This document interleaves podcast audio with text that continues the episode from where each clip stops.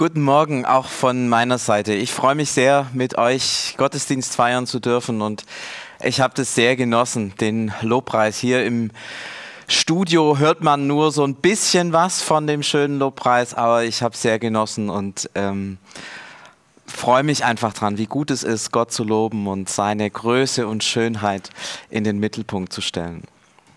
Wir leben in äh, spannenden Zeiten und es gibt ganz bestimmte Themen, die in diesen Zeiten auch sehr, sehr wichtig geworden sind. Und für viele ist das Thema Nachbarschaft extrem wichtig geworden.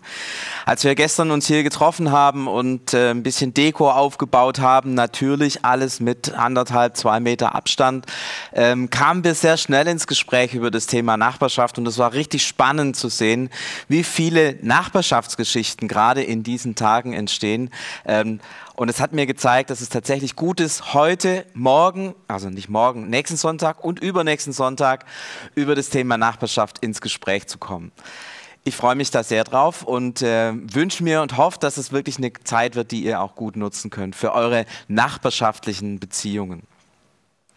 Ich selber merke, dass Nachbarschaft für uns jetzt als Familie gar kein so ein einfaches Thema ist. Wir sind vor circa drei Jahren umgezogen in die neue Nachbarschaft und bisher noch nicht so richtig da angekommen. Das hatten wir in der Vergangenheit oft anders. Deswegen ist auch für uns als Familie diese Predigtreihe vielleicht eine Gelegenheit oder sicher eine Gelegenheit, nochmal neu darüber nachzudenken, wie wir in unserer Nachbarschaft leben wollen, wie wir vielleicht aktiver auf unsere Nachbarn zugehen wollen, das ist auch für uns als Familie sicherlich ein großes Lernfeld. Das heißt, es ist nicht so wie sonst, der Prediger weiß Bescheid und die anderen Leute sollen irgendwie die Gedanken nachvollziehen, sondern ich selber merke, wir als Familie sind selber mit diesem Thema auch Lernende und müssen damit umgehen. Und ich lade uns alle ein, also auch mich, meine Familie und euch, wenn wir über das Thema nachdenken, da gemeinsam zu lernen.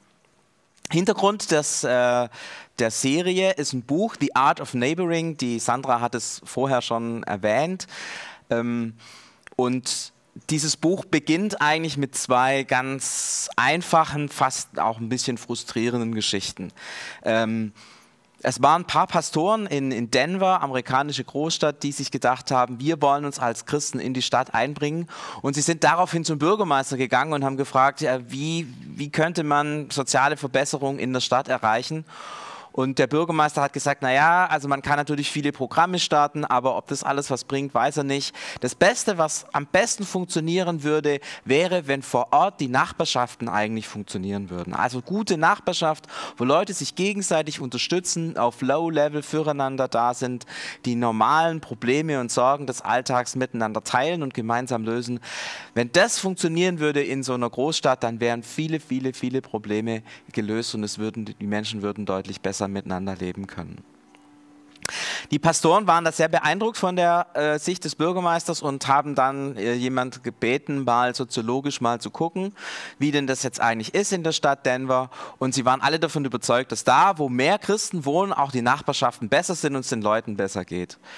Die hatten dann jemand beauftragt, der das statistisch mal auswertet und ähm, kurze Zeit später kam dann eben der Termin zustande und die Statistikerin hat gesagt, also statistisch ist eines klar, es spielt überhaupt keine Rolle, wie viele Christen irgendwo wohnen für die Qualität der Nachbarschaft. Die Zahl der Christen ist nicht äh, relevant, wenn es darum geht, ist die Nachbarschaft gut oder schlecht. Das war natürlich für die Pastoren und Verantwortlichen ein großer Schlag, dass sie gedacht haben, naja, wenn da Christen wohnen, dann läuft irgendwie alles besser. Offensichtlich war es damals in Denver nicht so. Und ich glaube, fürchte, würde mal sagen, wenn wir in Deutschland ähnliche Gespräche führen würden, wären die Ergebnisse ziemlich ähnlich. Bürgermeister wird wahrscheinlich was Gleiches sagen und die statistischen Ergebnisse über die Christendichte und Güte der Nachbarschaft wären wahrscheinlich die gleichen. Es spielt keine Rolle.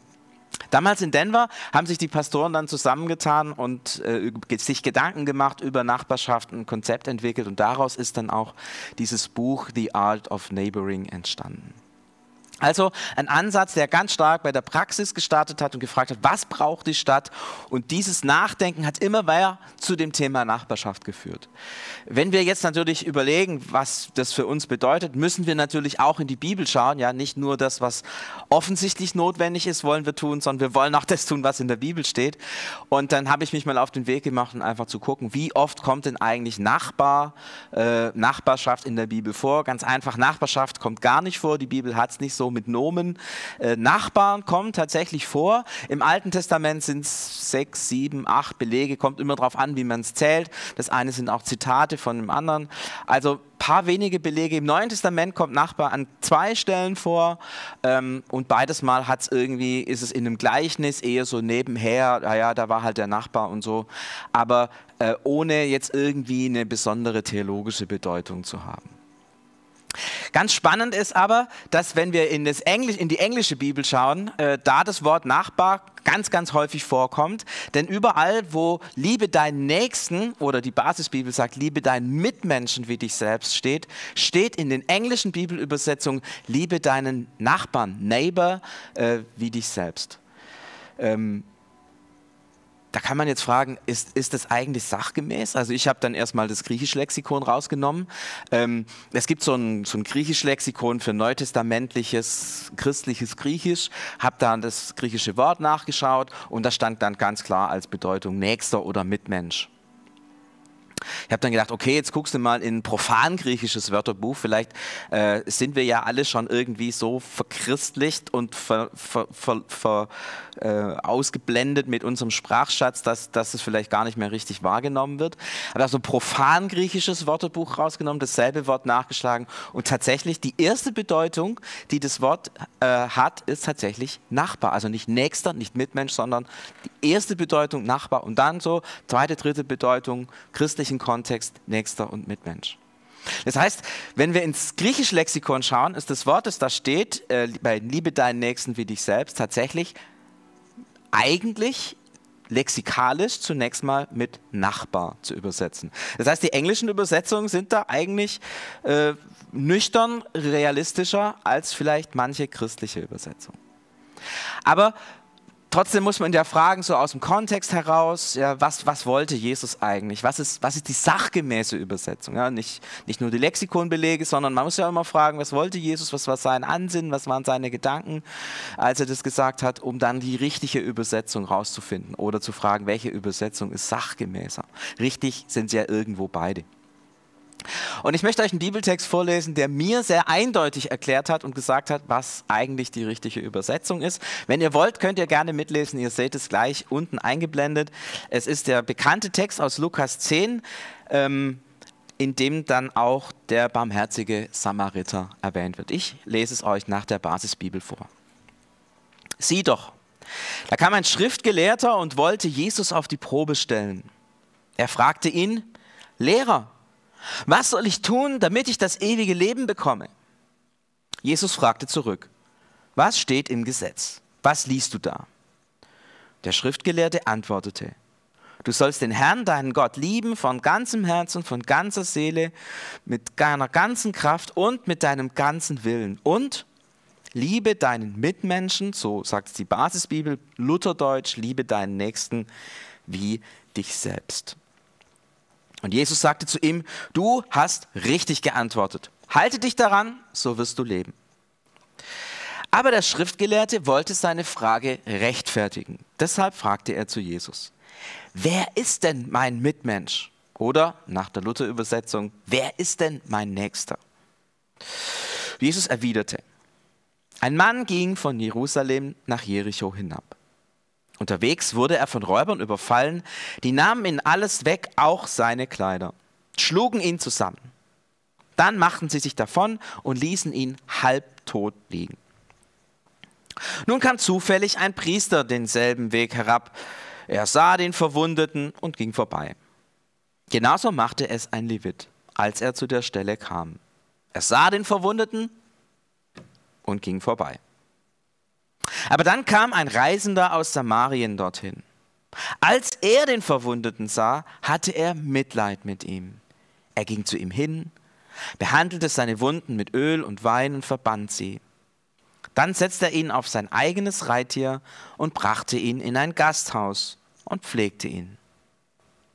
Am nächsten Tag holte er zwei Silberstücke hervor und gab sie dem Wirt und sagte, Pflege den Verwundeten, wenn es mehr kostet, werde ich dir's geben, wenn ich wiederkomme.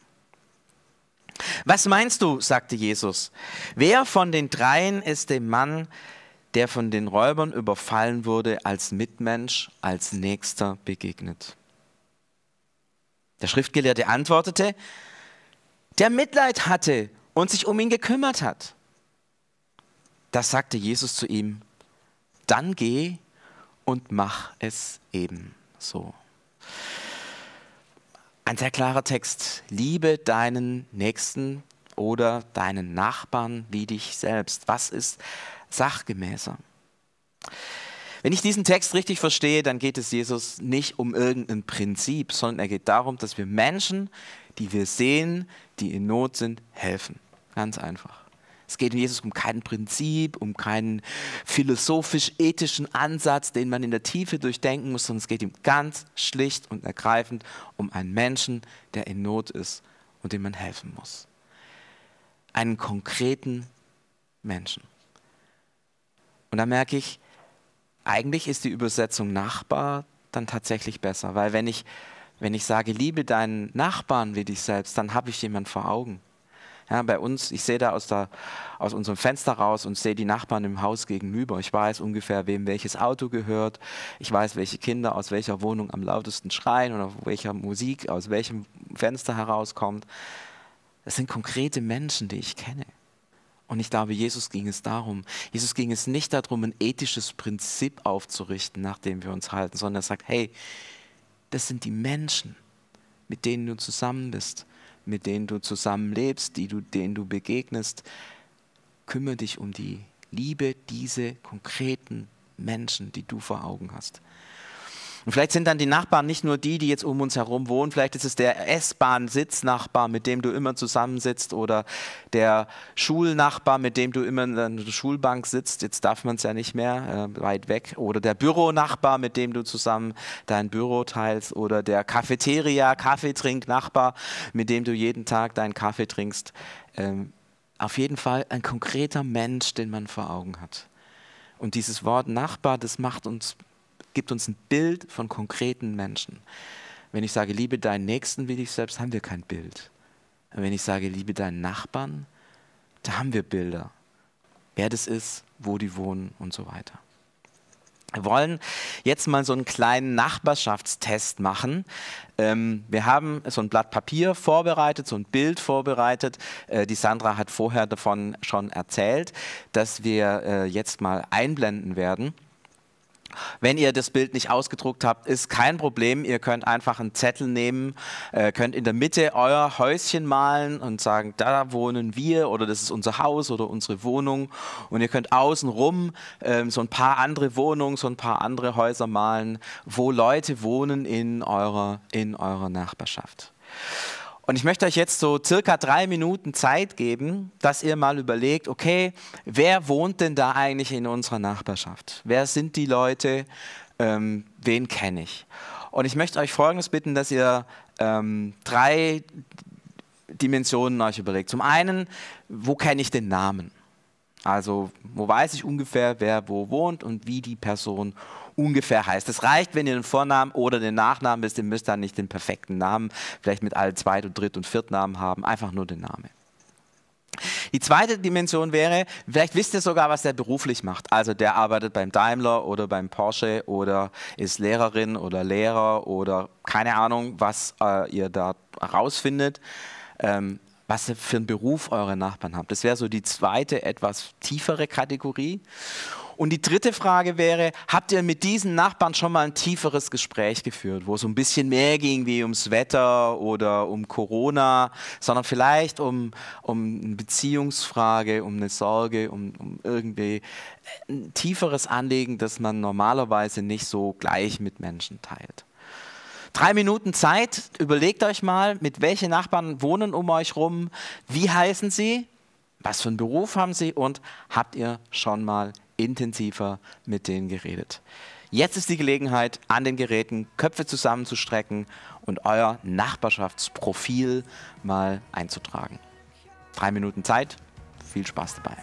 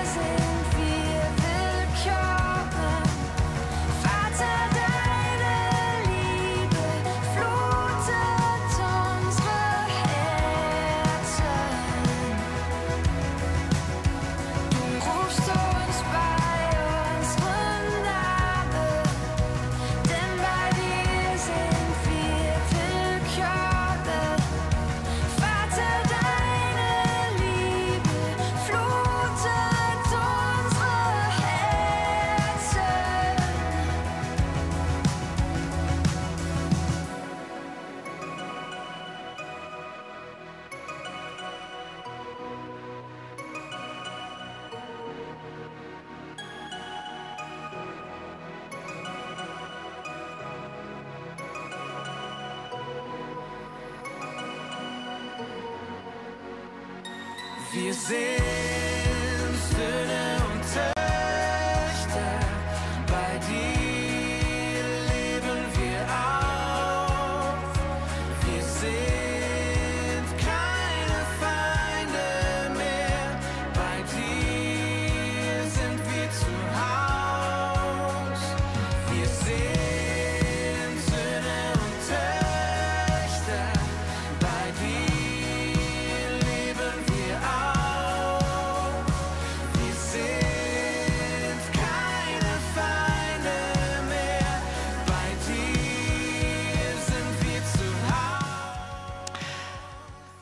Ja, das Bild wurde jetzt äh, gerade ausgeblendet. Das zeigt, so langsam geht die Zeit zu Ende. Ich gebe euch jetzt einfach nochmal 10 Sekunden, um die letzten Sachen einzutragen.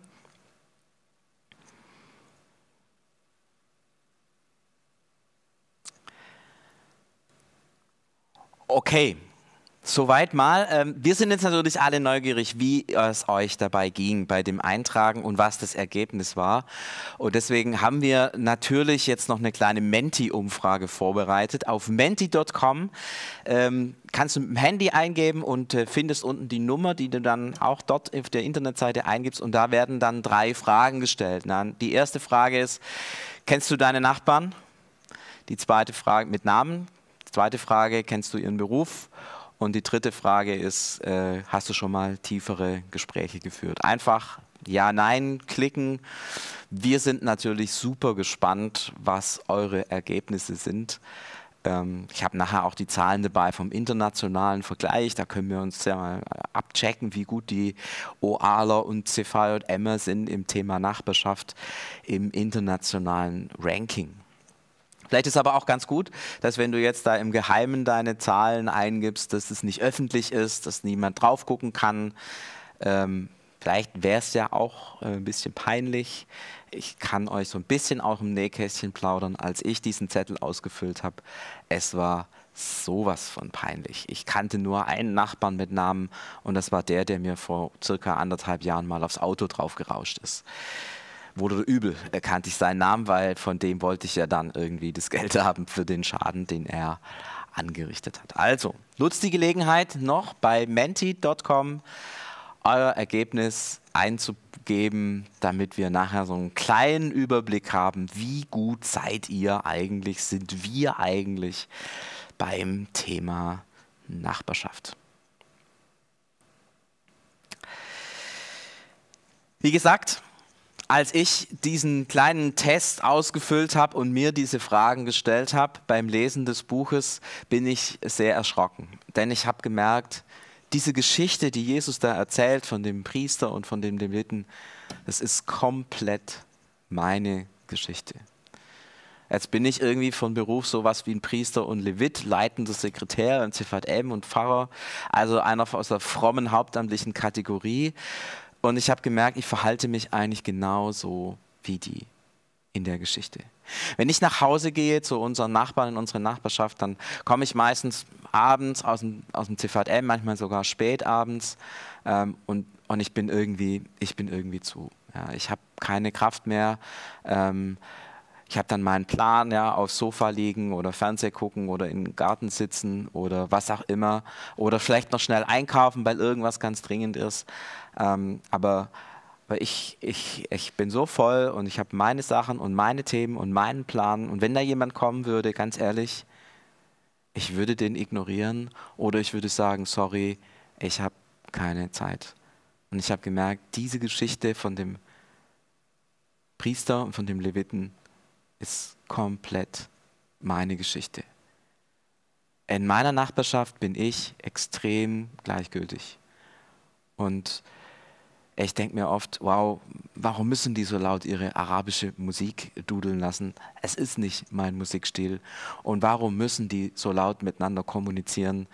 Wir reden doch als ordentliche Deutsche unsere Familienangelegenheiten schön leise miteinander und nicht so, dass es die ganze Nachbarschaft mitbekommt. Und ich merke, da sind ganz viele Vorbehalte bei mir. Aber wenn ich das ernst nehme, was Jesus sagt, liebe deinen Nachbarn wie dich selbst, dann merke ich, das ist ein anderes Bild von Nachbarschaft, das Jesus mir hier vor Augen stellt. Das ist ein Bild von Interesse, von ich, ich würde dir gerne begegnen, ich würde dich gerne kennenlernen, ich würde dir gerne nahe kommen, ich würde dich gerne vielleicht unterstützen. Liebe heißt Kontakt knüpfen, auf jemanden zugehen. Das Gegenteil von Liebe ist, glaube ich, nicht Hass, sondern Gleichgültigkeit. Und da fühle ich mich an der Stelle total ertappt. Liebe deinen Nachbarn wie dich selbst. Geh auf ihn zu, hör ihm zu, frag, wie es ihm geht, nimm ihn als Person überhaupt wahr. Das ist das, was Jesus, was Jesus ja uns nicht vorschlägt, nicht vielleicht bittet, mal in Erwägung zu ziehen, sondern von dem Jesus sagt, das ist das größte und höchste Gebot. Eigentlich krass und ich merke, wow, das macht was mit mir. Ich merke hier, bin ich ganz elementar schuldig geworden an, an Menschen. Und ich merke da, ist in mir äh, ja, ein schlechtes Gewissen oder ein, ein Punkt, wo ich merke, so, so möchte ich eigentlich auch nicht weitermachen. Ich merke, ja, Jesus, ich, ich merke, das war falsch und ich, ich möchte mich da verbessern, aber ich merke auch, dass ich gar nicht so recht weiß, wie. Also wie gehe ich eigentlich auf meine Nachbarn zu? Ja? Die meisten von unseren Nachbarn äh, sind nicht muttersprachlich Deutsch. Wie, wie kommuniziere ich da mit denen? Kann ich da mit Deutsch reden oder auch nicht? Was für, was für ästhetische Vorstellungen haben? Ich weiß, dass unsere musikalisch-ästhetischen Vorstellungen zumindest relativ weit auseinander liegen. Aber wie mache ich das in der Praxis? Und das bedeutet es auch für mich ganz persönlich. Ich habe einen relativ anstrengenden Job wenn ich abends nach Hause komme. Ich bin müde, ich brauche auch Zeiten zu, zur Erholung, zu, ähm, zu Kräften zu kommen. Manchmal habe ich den ganzen Tag mit Leuten geredet und ganz ehrlich, wenn ich dann abends nach Hause komme, ich will nicht nochmal mit Leuten reden. Schaffe ich das überhaupt? Das sind so Fragen, die mich beschäftigen. Wo sind meine Grenzen? Wie geht es praktisch? Wie ehrlich kann ich sein? Muss ich sein? Soll ich sein?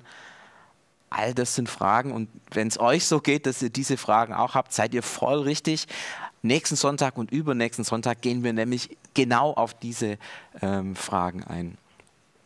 Falls ihr neugierig seid, die Laura, die nächsten Sonntag predigt wird, hat von diesem Buch auch einiges schon ähm, zusammengefasst, auf Deutsch zusammengefasst. Das Buch gibt es leider nur auf Englisch, aber auf Deutsch zusammengefasst.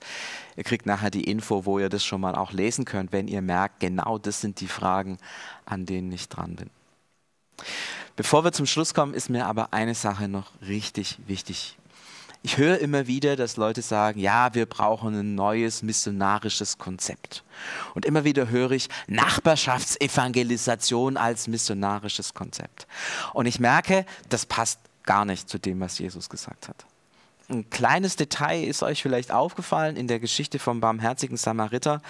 Ähm, Jesus fragt da ganz komisch. Er fragt nicht, ähm, wer äh, ist jetzt der Nächste von dem Leviten oder wer wäre der Nächste von dem Leviten oder dem Priester gewesen, sondern er fragt, wer ist dem als Nächster begegnet, der von den Räubern geschlagen wurde oder der von unter die Räuber gefallen ist. Also Jesus dreht sozusagen die Frage um, sodass nicht der Verletzte die Antwort ist, sondern letztlich ich die Antwort bin.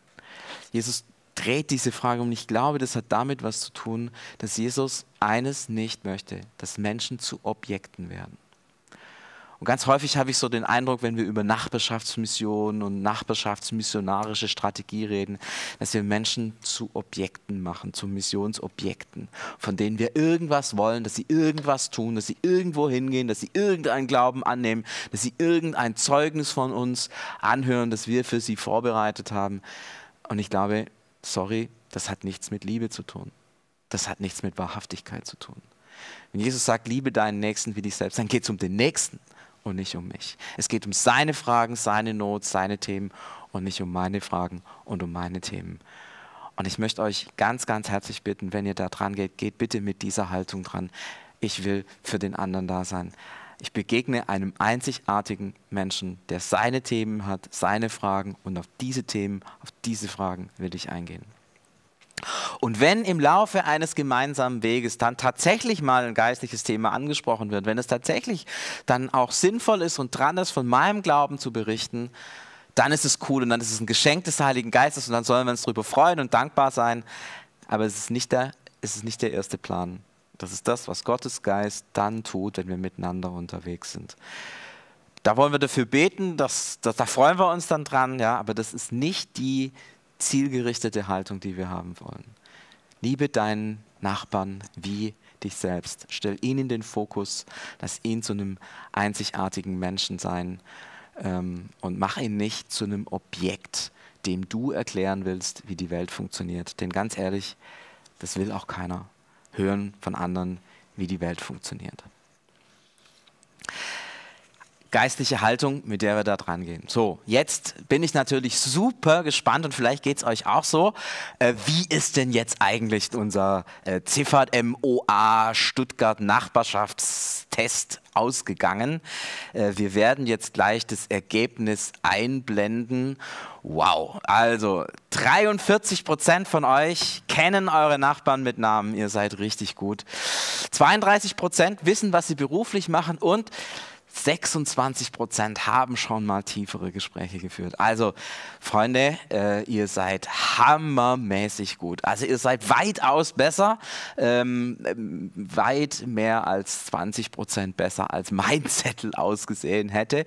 Und aber äh, im internationalen Vergleich seid ihr absolute Spitzenreiter. In dem Buch steht, dass es so einen Durchschnitt gibt, dass 10% ihre Nachbarn kennen, dass 3% ähm, von den, die Berufe wissen und dass nur 1% schon tiefere Gespräche geführt haben. Also ich muss sagen, Stuttgart ist ein kleines Dorf, an dem man sich doch gut kennt. Äh, die große Kleinstadt im Herzen des Schwabenlandes. Äh, da kennt man sich und es zeigt auch, dass ihr Leute seid, die auf eure Nachbarn zugehen. Ich finde das richtig cool. Danke, dass ihr so seid. Aber auf der anderen Seite kann man ja auch sagen, okay, so ein bisschen Luft nach oben wäre da schon. Ähm, es sind doch viele, die auch ihre Nachbarn nicht kennen und ähm, das ein oder andere Gespräch ist sicherlich auch noch möglich. Ich würde gerne ähm, noch beten zum, zum Schluss. Jesus, ich danke dir, dass du unsere Nachbarn kennst. Du siehst ihre Stärken und ihre Schwächen. Und du siehst auch unsere Stärken und unsere Schwächen. Du siehst die Fragen, die wir haben, ob wir solche Art von Nachbarschaft überhaupt leben können, ob sie mit unserer Lebenskraft, mit unserem Lebensrhythmus, mit dem vereinbar sind, wie wir unser Leben gestalten. Du siehst, wo wir vielleicht ein schlechtes Gewissen haben und bitten dich da auch um Vergebung, wo wir vielleicht das eine Gespräch, das wir dringend hätten führen sollen, auch nicht geführt haben. Und wir bitten dich jetzt ganz besonders um deine Weisheit und um deinen Heiligen Geist. Deine Weisheit in den nächsten Wochen auch hinzuhören und zu fragen, was können wir tun, wie können wir in einer guten Weise Kontakte knüpfen. Vor allem bitten wir dich um deinen Heiligen Geist, dass du uns gibst, was wir am dringendsten brauchen, nämlich deine Liebe in unserem Herzen für unsere Menschen und Mitmenschen und für unsere Nachbarn. Wir können diese Liebe nicht aus unserem Herzen herausziehen, wir können sie nicht einfach verordnen.